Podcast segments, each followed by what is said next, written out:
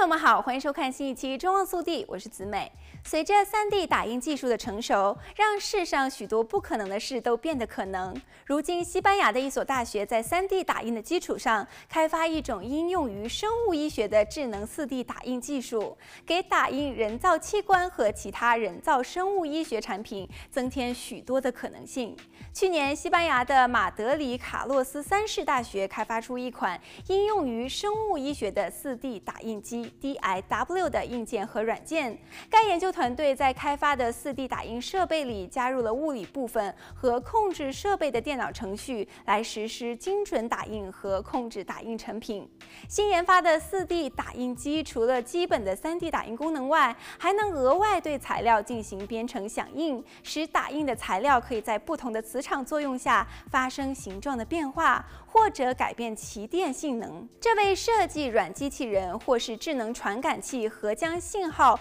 传输到不同网络系统的基板以及其他应用设计打开了大门。近期，关于多功能材料的研究在不同的应用领域开辟了新的途径，特别是在软机器人、生物工程和传感或执行器领域增添许多可行性。这款新研发的 4D 打印机使用直接墨水书写 （DIW） 方式打印，而打印墨水则含有磁性颗粒和聚二甲基硅氧烷 （PDMs）。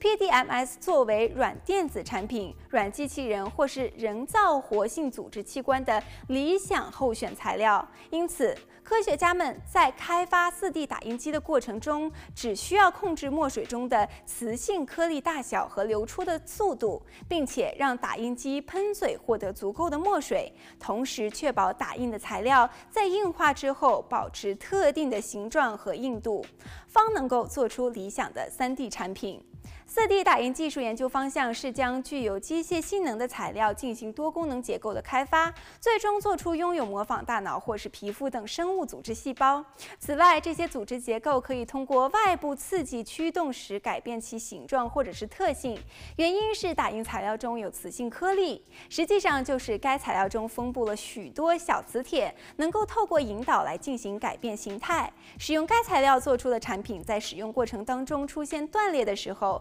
只需要将这些锻炼的部分聚集在一起，它们就能够再次融合，恢复到原本的结构。好了，本期节目到这里就结束了，我们下期再见。